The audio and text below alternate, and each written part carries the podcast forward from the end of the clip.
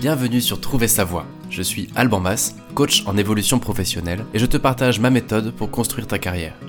Ce podcast reprend en replay les lives qui ont lieu tous les jeudis sur LinkedIn, YouTube et Twitch, avec des tutos, des conseils et surtout plein d'invités inspirants. Je te souhaite une très bonne écoute.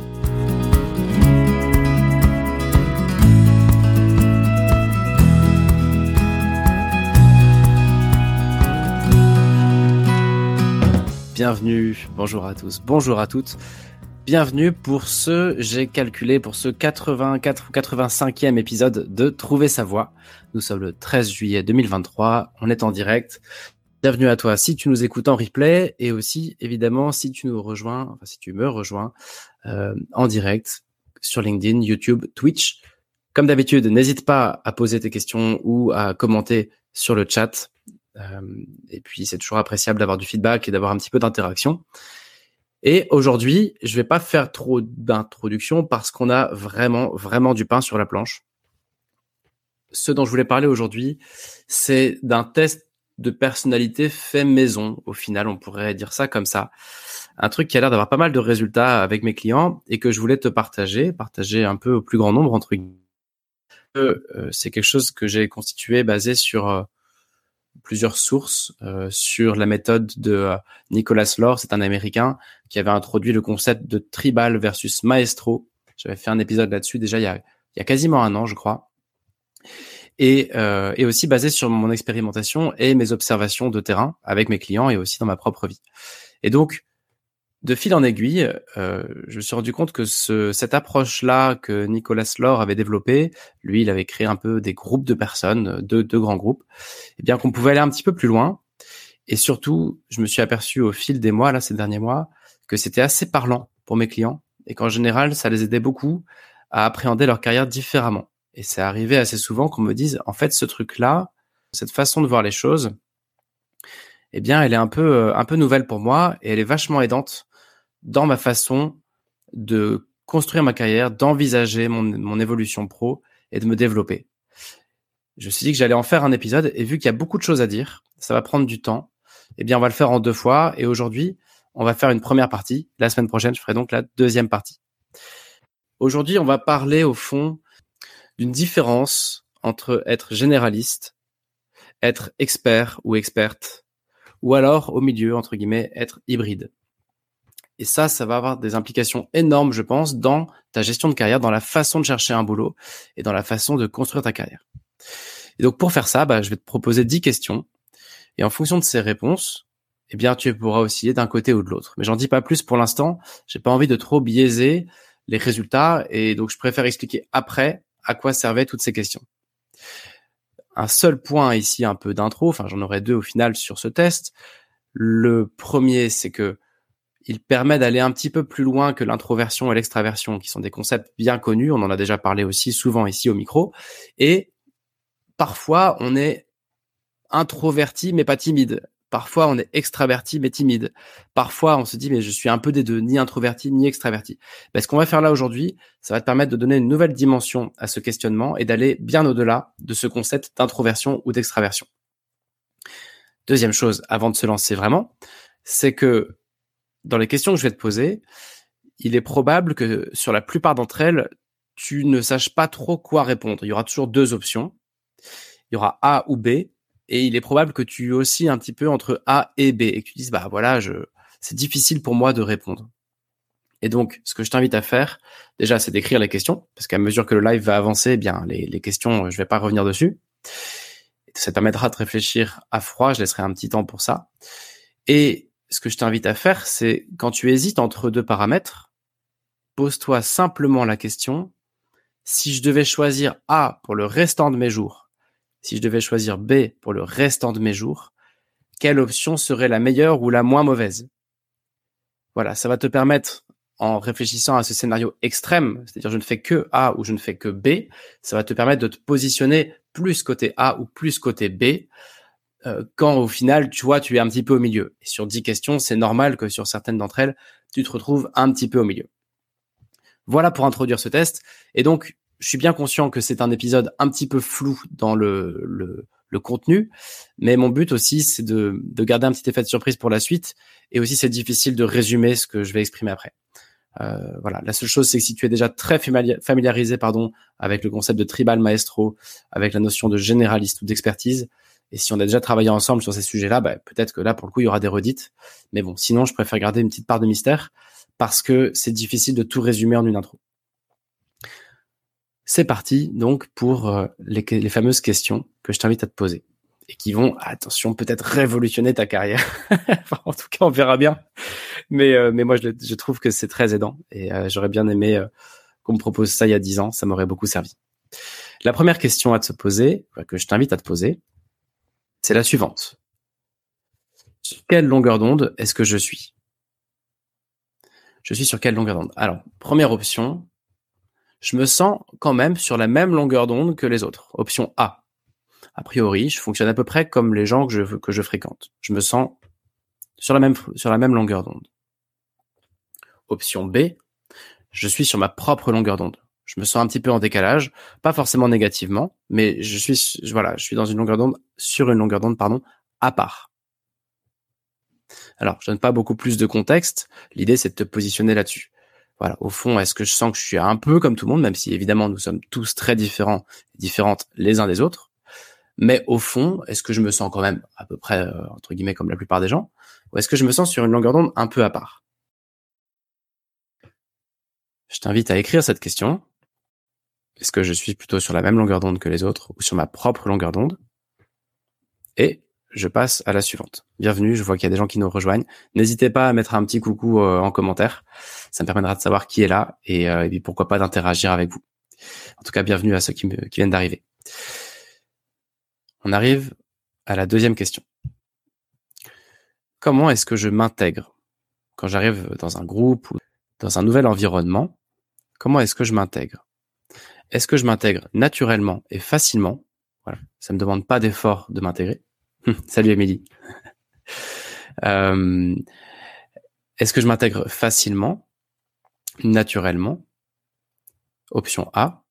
Versus l'option B, ce serait est-ce que je m'intègre si je fais des efforts pour m'intégrer? C'est-à-dire que je réussis, mais ça me demande des efforts. Je dois faire euh, un acte volontaire pour m'intégrer. C'est donc notre deuxième question. Est-ce que je m'intègre naturellement, facilement, dans un groupe ou dans un nouveau boulot ou voilà, quoi que ce soit? Option A, je m'intègre facilement. Option B, je m'intègre si je travaille à ça. Je m'intègre si je fais des efforts pour ça. Je te laisse écrire cette question et te positionner soit A, si tu t'intègres facilement, soit B, si tu dois faire des efforts pour ça. Troisième question. Alors, comment sont mes goûts? J'ai pas écrit quels sont mes goûts, mais plutôt comment sont mes goûts. Je vais développer un petit peu. La question, c'est de savoir comment ça t'intéresse ou pas. Je m'explique. Est-ce que tes goûts en matière de musique, de séries, de films, euh, la façon dont tu t'habilles, est-ce qu'au fond, c'est à peu près la même chose que ta génération, que tes amis, que euh, les gens que tu côtoies? Est-ce que tu as à peu près les mêmes goûts que ces gens-là? C'est-à-dire qu'a priori, les séries que tu aimes bien, bah, les autres les aiment bien aussi. La musique que, qui, qui plaît bien en ce moment, bah, elle te plaît aussi. Et ton style vestimentaire, par exemple, eh bien, il est euh, normal, entre guillemets. Il est à peu près le même que celui des gens que tu fréquentes. Ça, c'est l'option A. Versus option B. Eh bien non, j'ai des goûts réellement atypiques.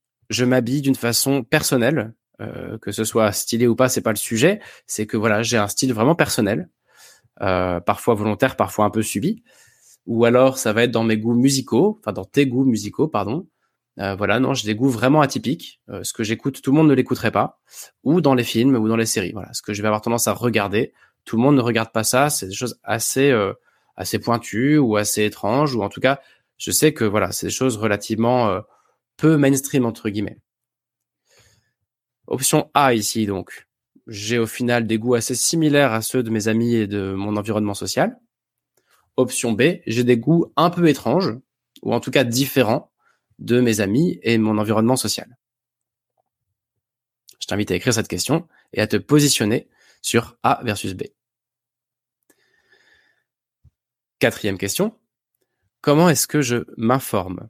Alors, on a tous des lectures, des sites, des euh, comptes Insta qu'on va suivre, des groupes Facebook, des, euh, des abonnements X et Y. On va regarder plus ou moins de, données, de matières sur des choses qui nous intéressent. On est tous intéressés par plein de trucs.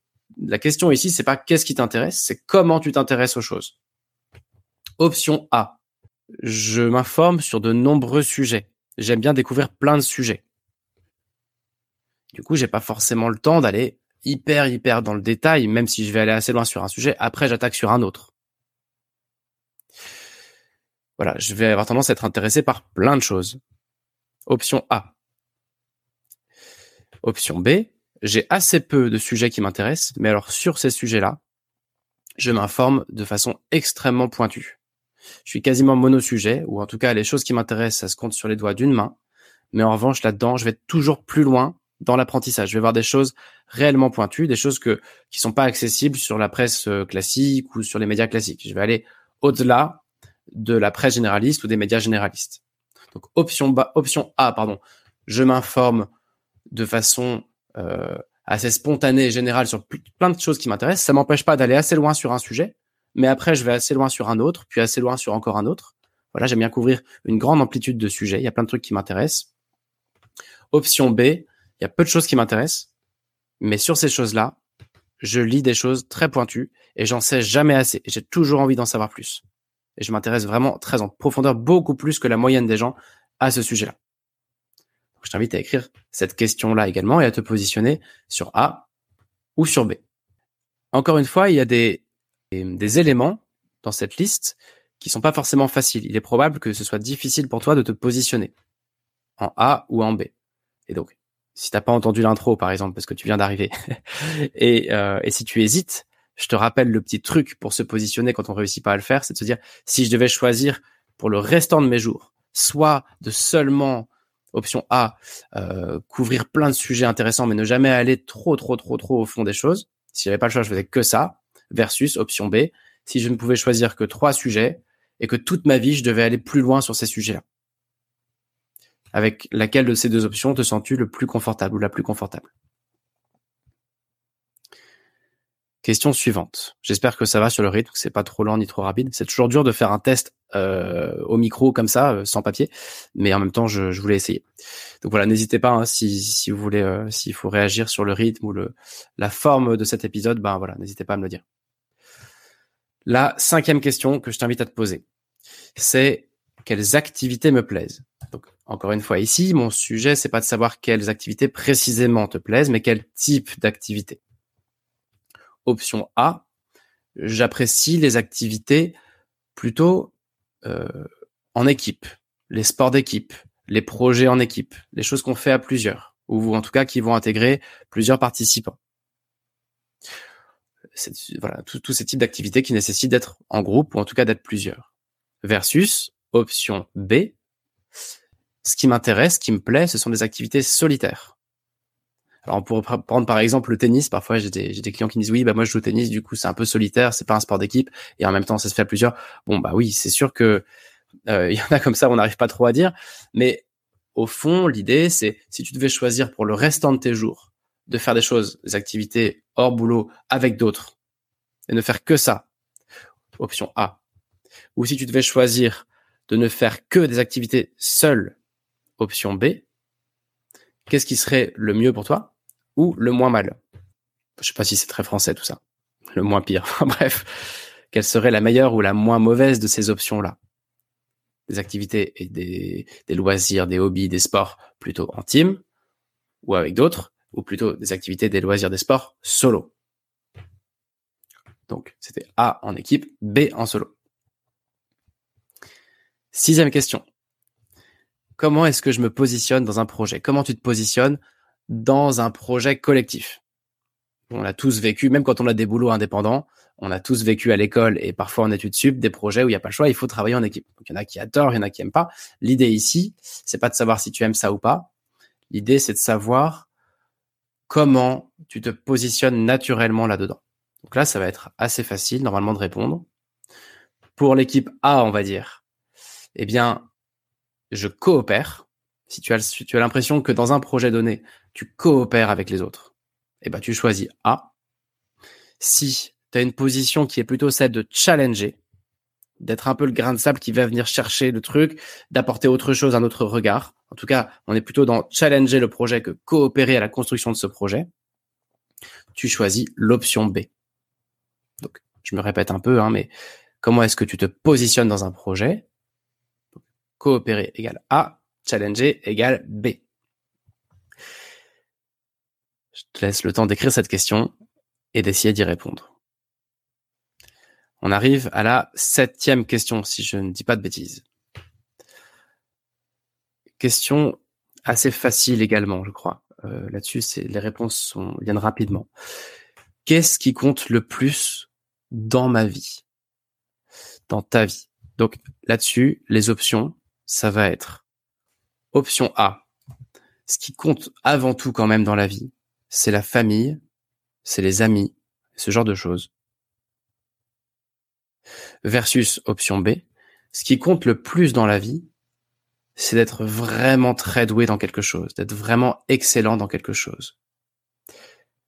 De laisser une trace ou d'avoir apporté quelque chose de très spécifique.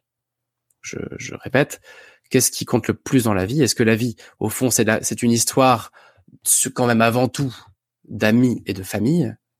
Ou est-ce que pour toi, la vie, non, c'est l'histoire d'avoir été excellent ou excellente dans un sujet donné? Et que ça vient même avant la famille et les amis. Alors ça peut paraître très paradoxal, mais je te confirme qu'il y a pas mal de gens qui se retrouvent dans ce deuxième cas de figure. Voilà. Moi, c'est mon cas par exemple. J'espère que mes enfants n'entendront jamais cet épisode. euh, donc option A, amis et famille. Option B, être extrêmement bon ou bonne dans quelque chose. Question, en fait, je m'en mêle les pinceaux dans les numéros. Question suivante.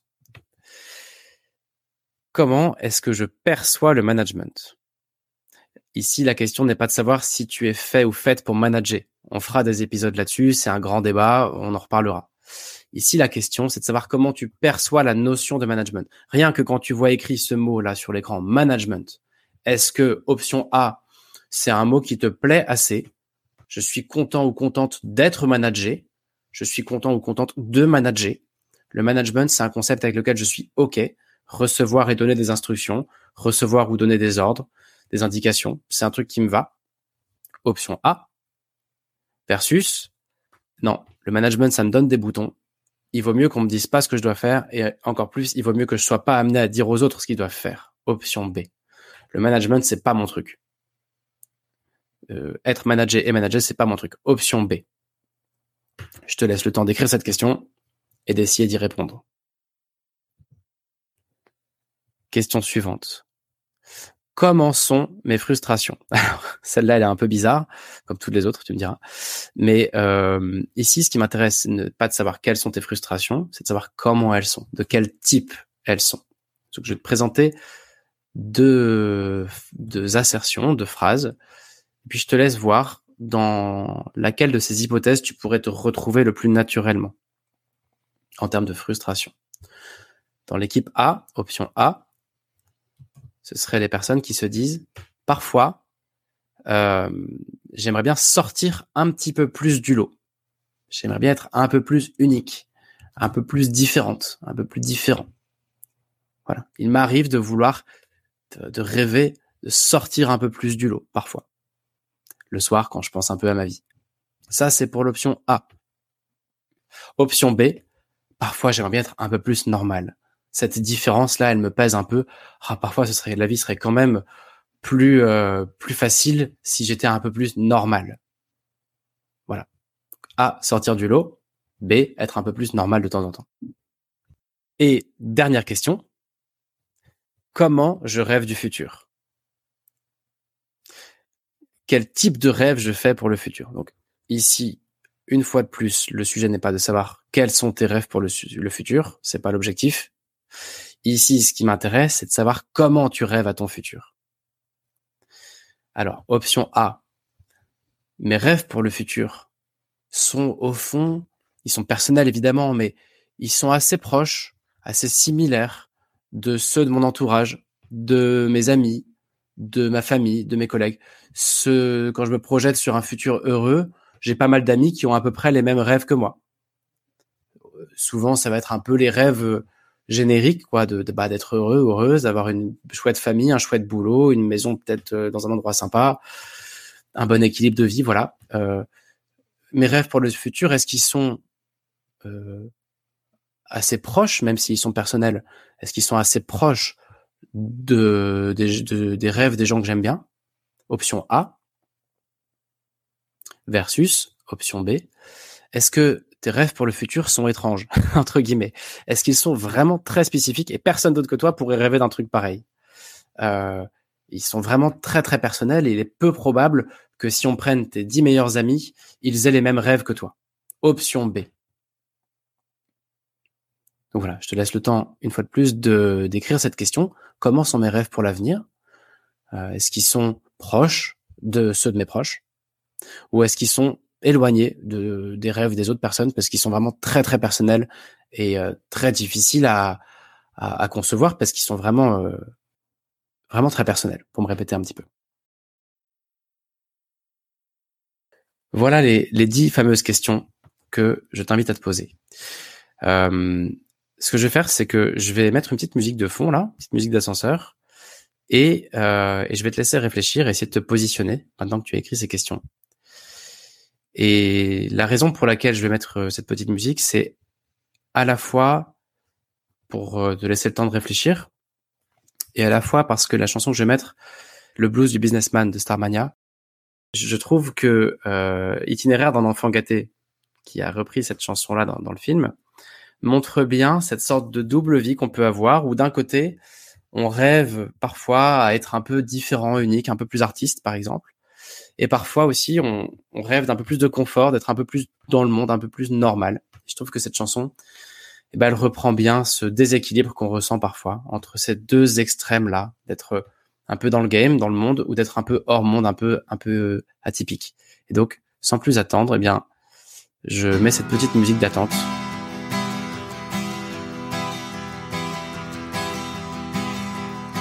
J'ai du succès dans mes affaires j'ai du succès dans mes amours, je change souvent de secrétaire. J'ai mon bureau en haut d'une tour, d'où je vois la ville à l'envers, où je contrôle mon univers. Je passe la moitié de ma vie en l'air, entre New York et Singapour je voyage toujours en première. J'ai ma résidence secondaire dans tous les Hilton de la terre. Je peux pas supporter la misère. Moi, es-tu heureux? Je suis pas heureux, mais j'en ai l'air. J'ai perdu le sens sens des affaires. J'ai réussi et j'en suis fier. Au fond, je n'ai qu'un seul regret. Je fais pas ce que j'aurais voulu faire. Qu'est-ce que tu veux, mon vieux? Dans la vie, on fait ce qu'on veut, pas ce qu'on veut. J'aurais voulu être un artiste. Pour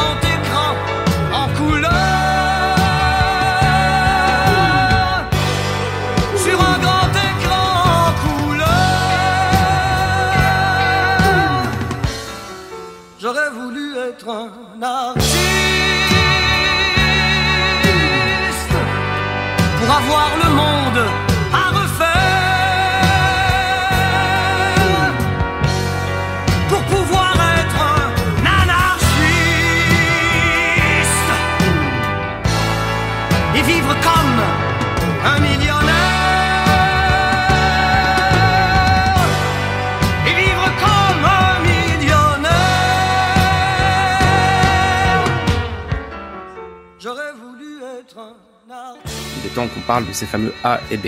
Ça fait déjà 30 minutes qu'on est là et j'ai toujours pas donné d'infos.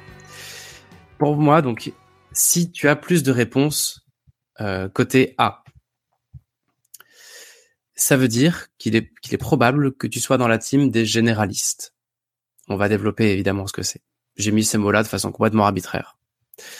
Si tu as, si tu es vraiment bien à gauche, quoi, bien, bien A, on va se mettre dans la team des généralistes. Si tu es à l'opposé, on va dire bien à droite, euh, bien, bien B. Sur 10 questions, ça veut dire 7 ou 8 ou 9 ou 10 sur 10, quoi. Eh bien, ça veut dire que tu as probablement plutôt un profil d'expert ou d'experte. Et ce que j'aime bien avec cette approche qu'on voit aujourd'hui, c'est que si tu es au milieu, si tu as 5, 6, enfin, si tu es proche du milieu et un peu A ou un peu B, ben on va aussi pouvoir l'ex- le- l'exploiter, ça. Et c'est que tu es probablement un peu hybride entre euh, un esprit généraliste et avec quand même une appétence pour de l'expertise. Et ça aussi, on va pouvoir l'exploiter en, en matière d'orientation et d'évolution pro.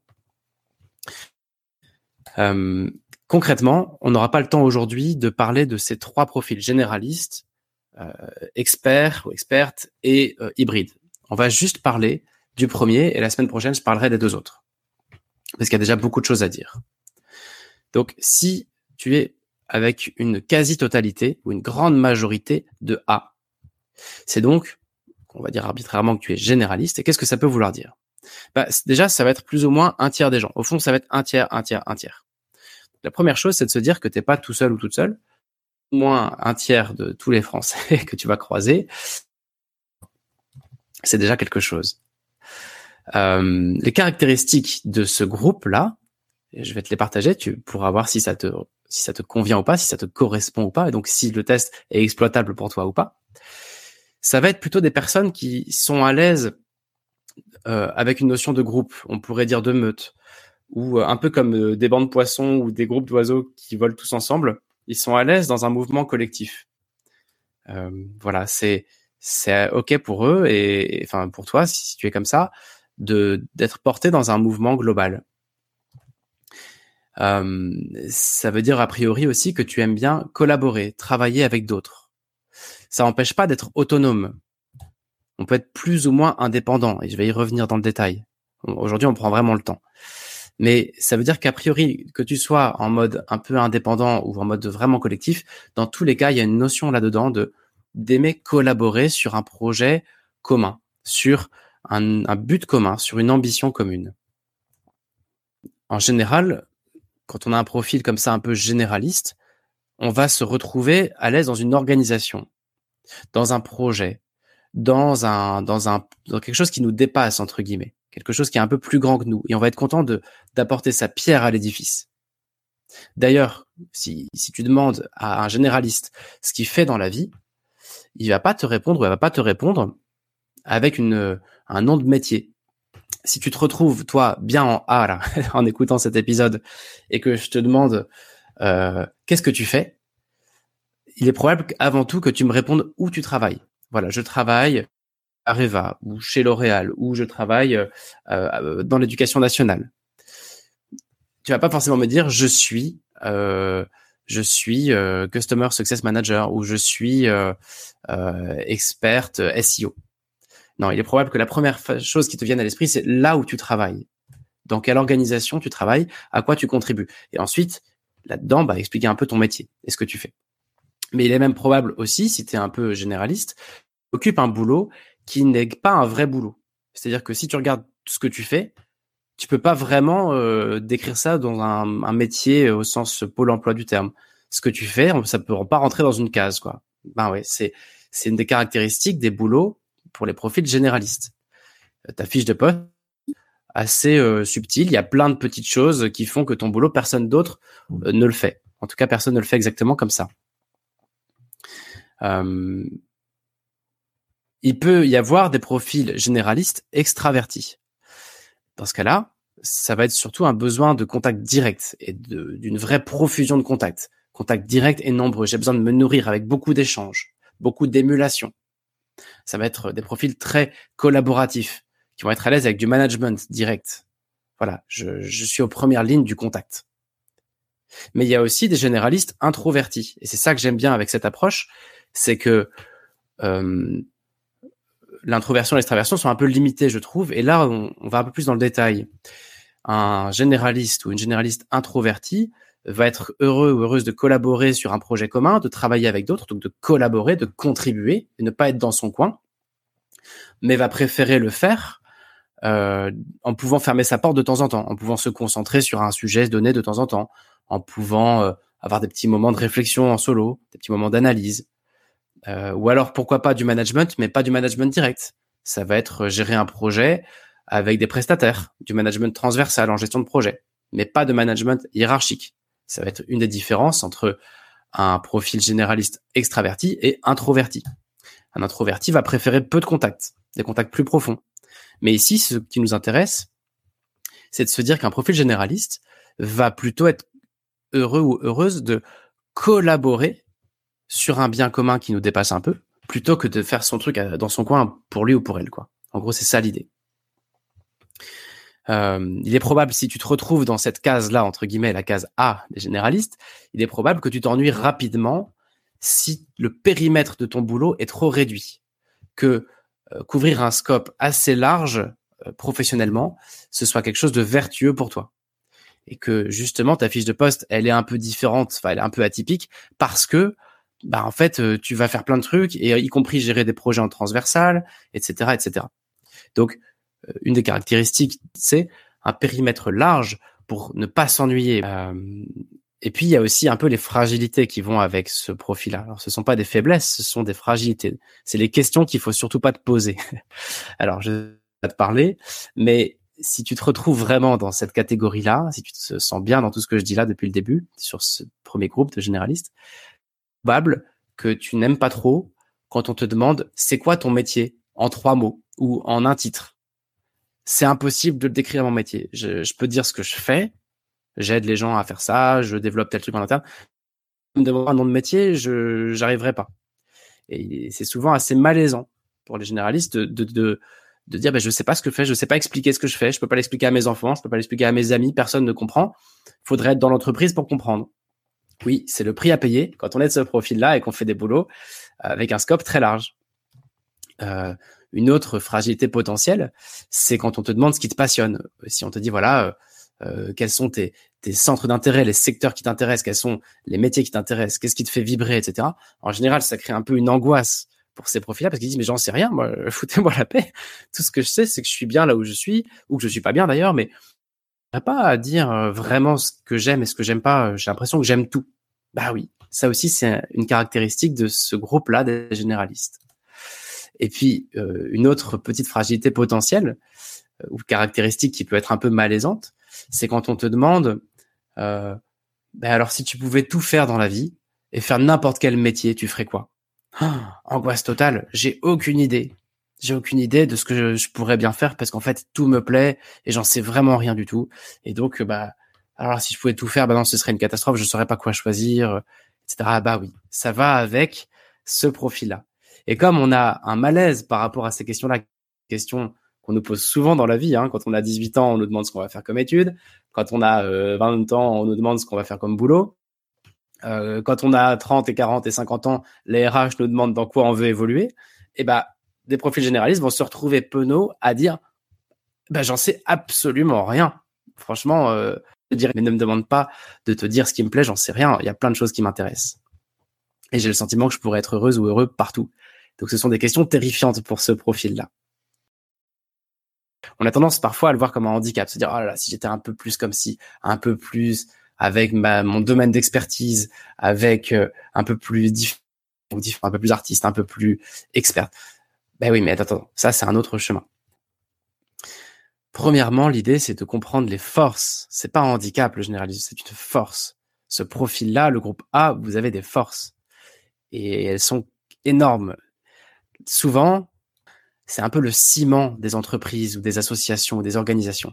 C'est des gens socle du truc. Ils vont, ils vont contribuer au projet et on va pouvoir compter sur eux.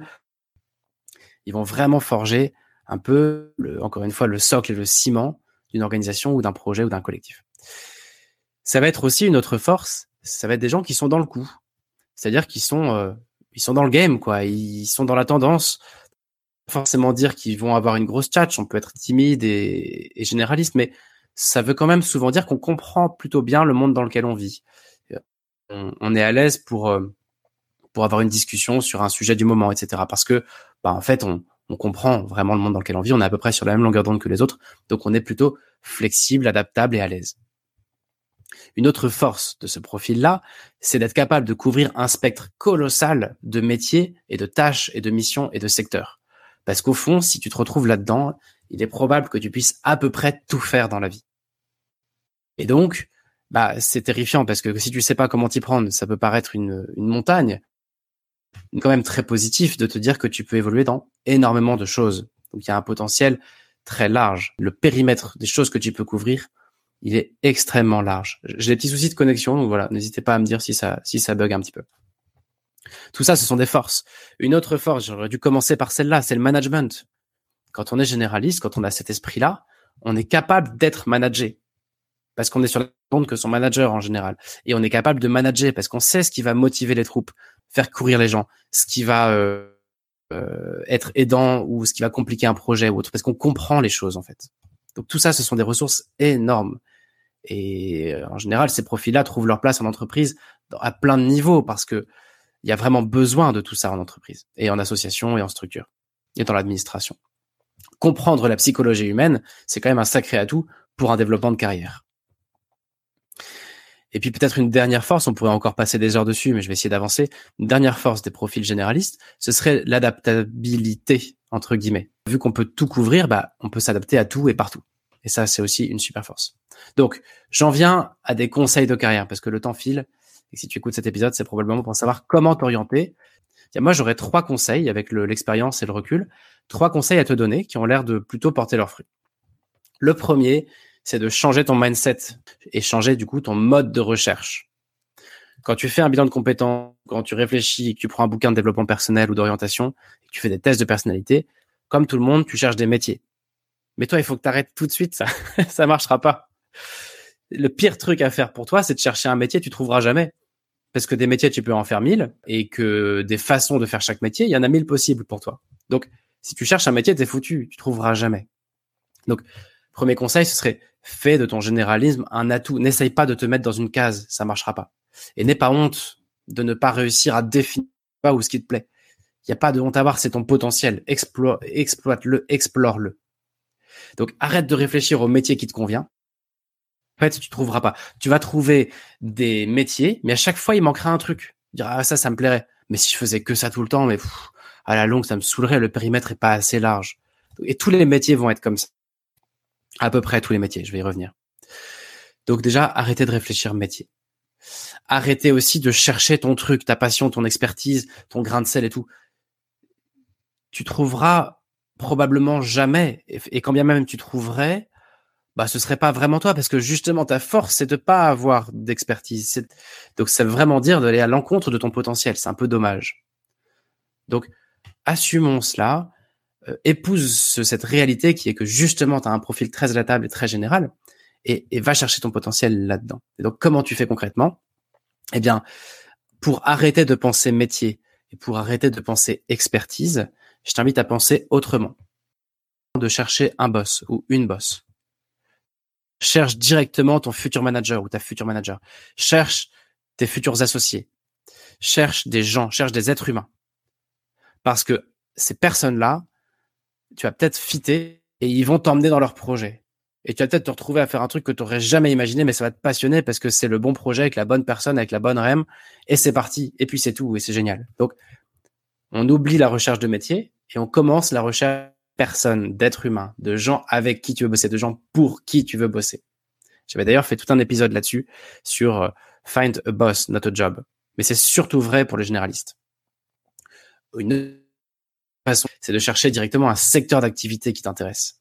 Tu peux dire, oh là, je sais pas si je vais financier, commercial, euh, en production, euh, enfin bref, je sais pas trop quel métier j'ai envie de faire. Ok, oublions le métier. Cherche des secteurs qui t'intéressent. Les dispositifs médicaux, ça t'intéresse? Va regarder. Le maintien à domicile, ça t'intéresse? Va regarder les boîtes. Tu verras après comment tu t'intègres là-dedans. Tu peux chercher, non pas un métier, mais un secteur qui t'intéresse. Autre option, cherche directement un projet auquel tu peux te greffer. Ouvre tes antennes, regarde des projets qui, qui t'intéressent, mais rejoins-les. Pousse la porte, va dans le projet. De toute façon, tu peux faire n'importe quoi. Donc, tu trouveras bien ta place dans ce projet-là, d'une manière ou d'une autre. Et ça pourra peut-être être en management, en vente, en marketing, en finance, en ce que tu veux. Le sujet ne sera pas là. Le sujet, c'est de rejoindre un projet qui te fait kiffer. Une autre façon de fonctionner, c'est de rechercher, pourquoi pas, une entreprise best place to work. Si tu dis, bah moi, j'ai, bon, déjà, il n'y a pas de métier qui va fitter, il n'y a pas de secteur qui m'intéresse spécifiquement, j'ai pas identifié de projet qui m'attire plus que d'autres. Au fond, ce dont j'ai besoin, c'est surtout d'un bon lifestyle euh, pour gérer ma vie perso, familiale, etc. Euh, gérer ma vie à côté de mon boulot. Ok, dans ce cas-là, fais ton filtre sur des best places to work, des super boîtes qui sont connues pour prendre soin de leurs salariés. À la limite, tu trouveras bien là-dedans des choses qui t'intéresseront et tu grandiras à l'intérieur. Et puis peut-être une dernière façon de chercher, quand on oublie la notion de métier, mais qu'on réfléchit en mode, euh, bah, dans un autre mode, on va dire, ça peut être de chercher un combat que tu veux mener. Tu peux relire ton histoire et tu peux te dire voilà, qu'est-ce qui compte pour moi dans la vie, quels sont les sujets de société qui me font souffrir ou qui me gênent ou sur lesquels je pense qu'il y a un combat à mener? Eh ben regarde les projets qui gravitent, les organisations qui gravitent autour de ces combats-là. Ça peut être des entreprises, des startups, des administrations, des ONG, des, projets naissants, des, boîtes qui se créent. Si tu as vécu un truc perso fort, probable que le sujet te touche. Et eh ben va regarder ce qui se passe dans ce secteur. Et après tu trouveras un moyen de rejoindre manière ou d'une autre, par un métier ou un autre, une trajectoire là-dedans. Et tu bosseras dans un truc qui te plaît. Donc voilà, c'était mon premier conseil pour les généralistes. Arrêtez de chercher un métier. Arrêtez de chercher votre expertise. Cherchez ailleurs, cherchez autre chose, cherchez autrement. Conseil numéro 2. Puisque les généralistes ne se définissent pas par ce qu'ils font, mais par avec qui ils travaillent et ce sur quoi ils travaillent, sur quel sujet, sur quel projet, dans quelle boîte, dans quelle organisation. Et bah du coup, c'est super important pour toi si tu te retrouves là-dedans, important d'aller bosser dans la bonne organisation, dans la bonne équipe sur le bon projet. Ne laisse pas au hasard ce truc-là, c'est trop dommage. Essaie d'identifier, comme je disais juste avant, des endroits qui vont te toucher. Il y a un enjeu. Et pourquoi il y a un enjeu? C'est parce que comme tu vas être très évolutif ou très évolutif, peu importe ton point de départ, tu peux démarrer comme euh, euh, peu importe d'ailleurs, n'importe quel boulot, quitte à ce qu'il soit en bas de la pyramide. De toute façon, l'idée c'est que tu vas, tu vas te développer dans cette structure en passant du coq à l'âne. C'est ça ta façon de faire. Tu vas démarrer peut-être, je sais pas moi, en tant qu'assistant administratif, puis en fait on va te proposer de basculer aux ressources humaines, et puis après on va dire bah attends, on a besoin de quelqu'un pour aller gérer ça, et puis on dira ben en fait on a besoin d'un manager ou d'une manager ici, et puis tu vas grandir à travers cette structure. Donc choisis une structure où tu vas te sentir bien, où tu vas pouvoir te développer et évoluer. Et je vais aller encore plus dans le détail à l'instant. Et il faut aussi une structure, à mon sens, où tu vas être prise en charge, prise en main par les euh, une RH efficace. C'est-à-dire que vu que toi, tu vas pas forcément être capable de t'auto-orienter, eh ben, il faut qu'il y ait un service RH ou des managers qui vont à ta place te proposer des trucs, des opportunités. Et voilà, il y a des boîtes avec des RH efficaces, des boîtes avec des RH inefficaces. Bah, essaie de choisir des boîtes où on va te prendre par la main et où ce sera pas à toi de réfléchir à là où tu vas aller, mais on va te proposer des trucs. Euh, là, je me rends compte, je suis en train de me rendre compte que j'ai une séance dans 10 minutes, donc il va falloir que je la fasse courte. Donc voilà, bien choisir la boîte où tu vas bosser. Et pourquoi cette histoire de RH? C'est parce qu'après quelques années, quelques mois ou quelques années, tu vas avoir envie d'évoluer, comme tout un chacun. Sauf que toi, quand tu vas avoir envie d'évoluer, tu sauras même pas pourquoi tu veux évoluer. enfin, a priori, si tu es dans cette équipe-là, tu vas dire faut parce que tout le monde évolue autour de moi. Donc moi aussi, il faut que j'évolue, je vais pas stagner. Même si au fond, tu aurais bien stagné encore un peu, mais il y a une sorte de pression sociale qui fait que tu auras envie d'évoluer. Et aussi ta curiosité naturelle, envie de découvrir autre chose. Oui, sauf que tu sauras pas vers où aller. Donc c'est là que tu auras besoin d'avoir une politique RH ou managériale efficace pour te prendre par la main. Parce que si on te demande à toi, euh, après deux ans ou trois ans ou quatre ans de boulot, qu'est-ce que tu veux faire?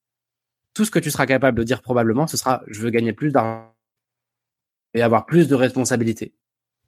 Et je pense qu'il est probable que tu ne seras pas capable d'aller beaucoup plus loin dans le raisonnement, et c'est normal. C'est c'est comme ça que tu fonctionnes probablement. Donc tout ça, t'en fais ce que tu veux. Hein. Moi, t'as juste des choses que j'ai observées, mais c'est pas forcément vrai. C'est juste un, une approche du sujet.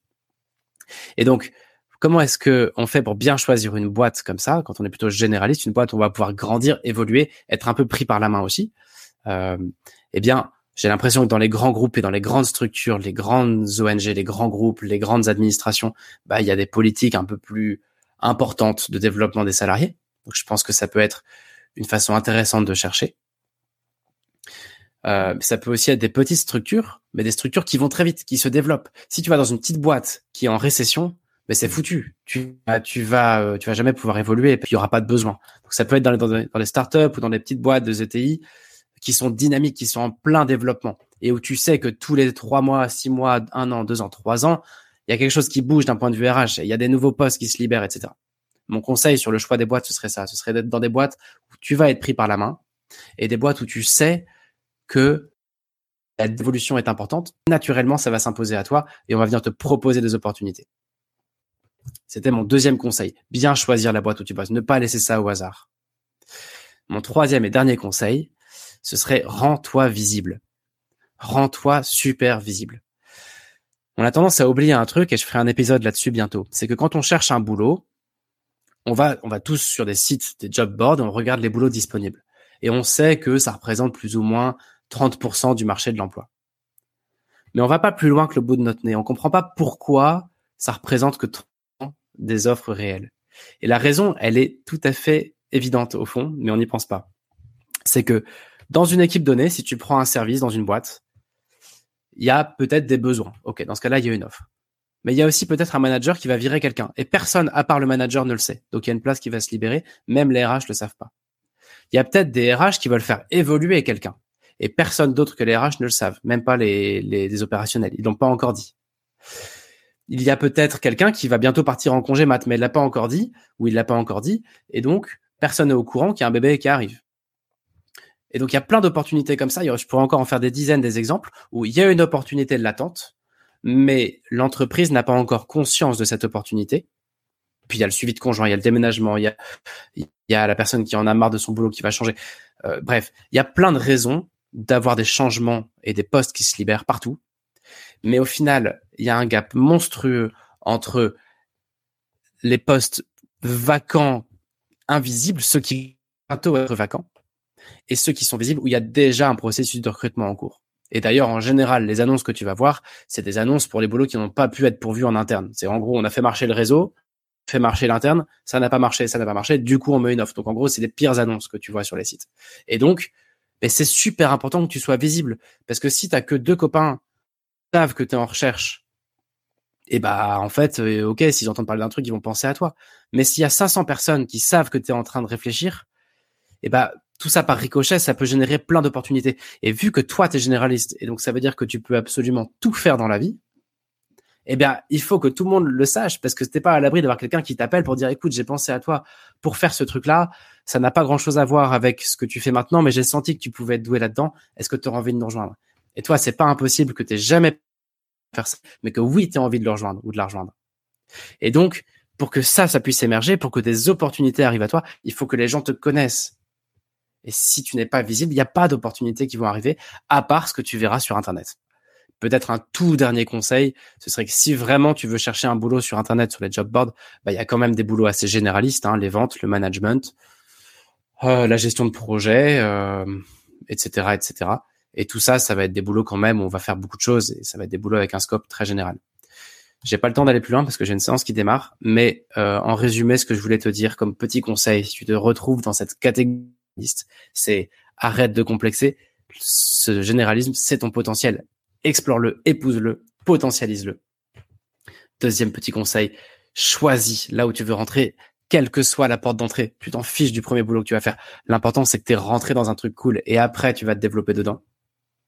Donc, ne sois pas trop focus sur les métiers.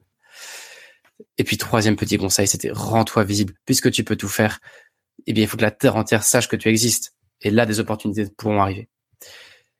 Je m'arrête ici pour cette semaine. Désolé pour cette fin un peu brutale. J'avais pas bien prévu mon coup. Rendez-vous la semaine prochaine pour parler des deux autres profils. Si tu étais B, donc si tu étais plutôt expert ou experte, et si tu étais AB, c'est-à-dire bah voilà dans ton truc là, je me suis retrouvé au milieu. Et eh ben on va pouvoir exploiter ça aussi. Et c'est rendez-vous jeudi prochain pour parler de tout ça. Ciao, merci de votre attention et puis à la semaine prochaine. Bye.